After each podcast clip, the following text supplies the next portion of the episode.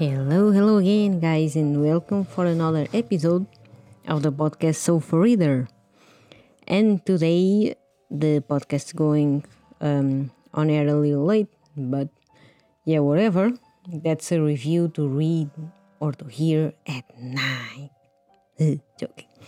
So, um, we are going to review Salem's Lot from Stephen King.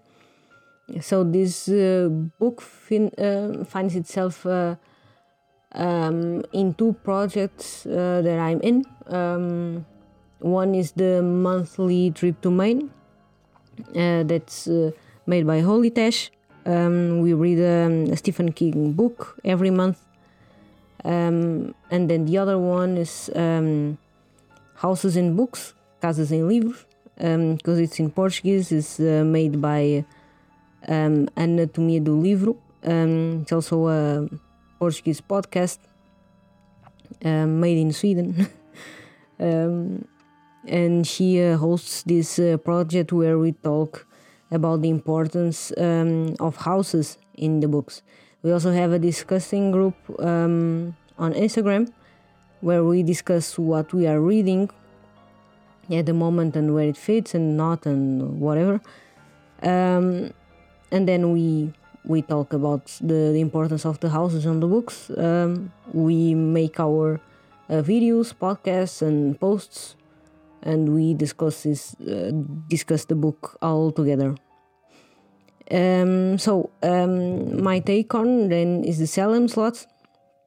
I didn't knew that it could fit on this uh, uh houses project, but then uh, when I started to read, I thought, oh. that can fit on the NS project. And I kind of find it um, cool, the whole uh, houses thing, more in this uh, Halloween vibe of the um, hunting houses and the, yeah, you know, the whole uh, house is a protagonist thing, and I find it really amazing on fantasy books and on um, horror books, uh, thrillers, and all that. Um, some good suggestions that I, that I thought about maybe The Shining because it's going to be the next book on the monthly trip to Maine.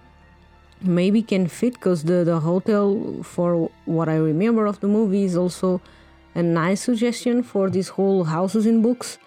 Um, then maybe the woman in the window that's going to the thriller vibe because she she has this agoraphobia. And then um, this whole agoraphobia thing. She she's going to stay at home the whole time, and she controls the neighbor's life through the window and all that. I read it a long time ago. Uh, I heard in audiobook it was really addictive, um, and maybe can fit also in this whole houses uh, project. And the one that I want to read for the Halloween. Uh, it could be the um, hunting of Hill House, uh, but then I want to uh, see read the book and see the movie, the one on Netflix, and then make some um, comparisons. I heard that, that they are a little different, and it kind of challenges me a little uh, to go further on it because um, if they are different, why they are different, why um, the um, the director or the writer of that movie decided to make the, those differences because sometimes I I study movies and sometimes um, that's really an important thing because there are some stuff that work really well on the on the book but on the screen they are not going to work well. And so and uh, taking that note um, the the whole Salem's Lot it had uh, some adaptations because it's from the 75 it's like the the second um, book that Stephen King wrote. First one was Carrie and next was Salem's Lot.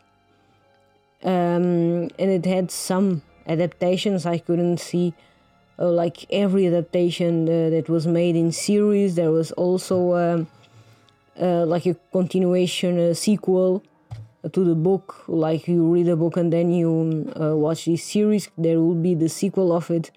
Um, it was like in the 70s or 80s was it made and then most recently you have also the Castle Rock that um, adapted some of the uh, King's books and some references from us King fan, King's fans, and um, it adapted some uh, things about Salem's Lot, about Pet Sematary, about um, Carrie, and some um, and some of the King's most known terror. Um, to this scenario of uh, Castle Rock series that I also I don't know where where it's going to um, to be streamed here in Germany or if is there a streaming um, channel that streams the this whole um, this whole vibe. And uh, I'm going to say stream because um, I refuse to see and watch stuff that are illegal. If it, if like it's uh, yeah I know for you ah, you a sucker you such a sucker. Yeah I know I'm a sucker but the things that I I worked with movies I uh, work with it's not I don't work with books but I know how difficult that is. Dude it's uh, it's a whole major process on the movie and oh they have a lot of money. No they don't they don't. Forget it. Like um you burn a lot of money uh, making movies making series. It's sometimes the great people they don't have the idea of it. And um every investment that you do if you want to see that stuff you are valuing um, the whole uh, process and the whole work that those people invested on it. So the whole uh, piracy of the um, series movies and the books and all that uh, i find it a little sad. So in a way because uh, someone invested time to give you that product um, and it's a little bad when we when we pirate this one instead of uh, streaming to a platform that's going to uh, or that already gave money to to buy that series or to buy or to produce that series like Netflix that they, they are producing their own stuff now and then the, you need a lot of sponsors you need money to pay the people it's it's a whole process that goes around it and that's why I don't um, I don't use uh, the way of piracy. I don't watch this uh, this whole um, on the way stuff, or maybe I'll rent it on Amazon or something, but I don't uh, pirate this stuff. Uh, and so, more about the Salem's Lot. That's what I, I wanted to talk about. But now you know why I'm a sucker. Um, so the whole Salem's Lot, I'm going to talk first about the King's Book, and then I'll going to talk about the house. Uh, so um, the Salem's Lot, I can see a little more of Stephen King. Um, in the Carrie, uh, that's Stephen King, I know, but it's not the Stephen King I know. I've read in other books like it, like um, Under the Dome, like uh, the, the the other one with the time travel. I I now I see that is Stephen King. His uh, humor, like his character, um, he kind of um, goes a little and, and, takes a little form into his writing personality, and um, I think that's his take on, um, so to say, the Dracula. He's all because he likes to approach uh, other styles, other uh, themes. Uh, he's multi multiverse writer, and I think that was his observations and his take on Dracula from Bram Stoker. And um, the defects that I find it a little uh, complicated on it, it's the characters. It's like a whole list of characters, and you kind of get in the plot, but you don't get it like right away. Because most of the king's characters or the king's books that you've read uh, that were written later uh, you get right away on it and you get hooked on it and you can't leave the book alone. Uh, in this one the characters they are alive and uh, there are a list of it there, there are a lot of them and um, you you kind of you don't uh, you don't get to um, be hooked on the character and uh, feel what the character feels but it's kind of forgivable because it's the second book that he wrote so sure You are not going to um, um, see the master as the master is. So, um, and then uh, the whole thing is that um, this uh, Ben Mears, the Ben Mears, uh, he returns to um, Salem's lot, uh, Jerusalem's lot at the time. Um, is going to investigate uh, a house with a life of its own, and um, that's a recurrent uh, Stephen King theme. The thing of the the writer comes back home, so to say, comes back to the place where he was born. Um, you get that a lot in the King's books. Um, the other thing that you get a lot is also connections. Almost forgetting um, the the priest that shows up in this book is going to show up on the Dark Tower, the volume uh, five and six, the Wolves of Kala and the Song of Susannah. Um, is going to make an appearance also on those two books. So it's uh, the Salem's Lot will have a connection also with the um, Dark Tower series that I can't wait to read.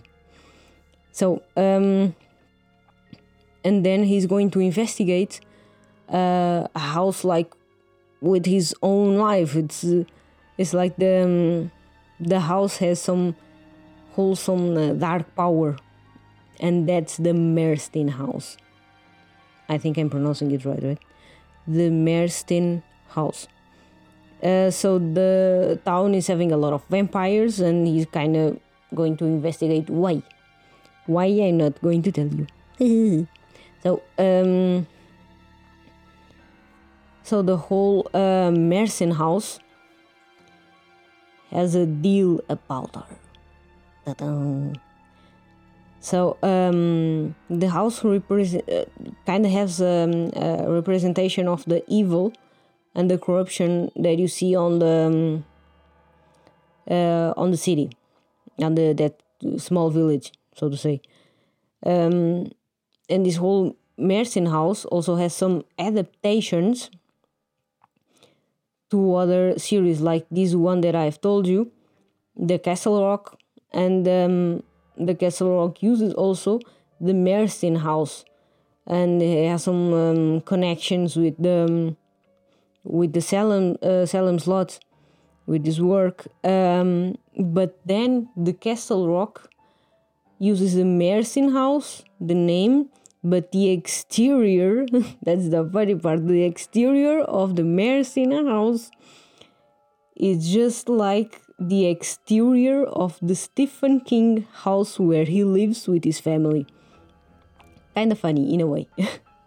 because um, Stephen King has a has a house uh, like um, it looks like every um, old rich white dude in the Maine, so to say, and yeah, that kind of suits him well, for sure.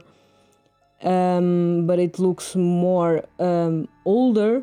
Outside looks more traditional and older, and on the inside is more modern. That's what I, what I've um, what I've read about on the on the internet. And it's kind of funny that the Castle Rock adapted the exterior from the Stephen King own house, and uh, like the the person who's living on that house is the vampire. so um, it kind of I I, th- I think it was probably being uh, being funny or um, uh, like uh, using that whole um, uh, that whole association with humor. I think because uh, yeah, I think it should be like that because yeah, or else what else? um, yeah, so um, this one was published in 75 and I've read the um, illustrated version and it doesn't have like illustrations or something uh, like draws or drawings or or stuff like the stand for example. It has some uh, pictures some uh, scary pictures. Um, I've posted one of the pictures of the house the it has like it is like a tree like the roots of a tree um, uh, like before like uh, in the in the roots of the of the house like it was fixed on the on the ground. Um, I published that on Instagram. That that picture is amazing, um, and um, this illustrated edition is like with photos from the Jerry New uh, Oldsman, and uh, it kind of suits the, the book really well and the, the most phases of the book with the with those pictures of scenarios so that you can um, imagine a little better uh, how the um, uh, how the, the house should be or you can have a little more of the feeling uh, of what the house gives you so to say um, and yeah uh, the house is um, is a part is an essential uh, essential part of the the book the, of this plot of the Salem's Lot. Um, that's why I included on this uh, this project of the houses, um, and it gives it gives you a creepy feeling. This whole uh, on top of the of the hill house, uh, and maybe maybe I think that this uh, top of the hill house it can uh, it can have inspired a lot of other movies that made the same the scary because uh, if you've seen a lot of i've seen a lot of uh, uh, scary movies and halloween movies and uh, through all, all through my life. Um, and if you are going to think about it this whole hunting haunted house on the top of the hill like uh, almost falling down of of being old um, it's it's going to show up or it shows a lot in uh, a lot of movies of Halloween or horror movies. And um, maybe they got the reference from the Salem's Lot who knows? But I think that uh, that became that this house not only um, as the house of the vampire um, but it became a reference for the the horror and the terror of the um, uh, like the American terror um, in the 90s and the 2000s and maybe until today because you have the the Castle Rock is pretty um, recent. And so uh, oh 17 minutes you made it good. So um, it's going to have a, a little too much uh, of information in this podcast but um, I kind of wanted to uh, put all together the information of the, the two projects that I'm in. And uh, I hope you liked it. Um, I hope you share it. That you have a very nice weekend. It's going to be raining here in Germany. Uh, but yeah, it suits the, the coming of the autumn well. And yeah, have fun and bye.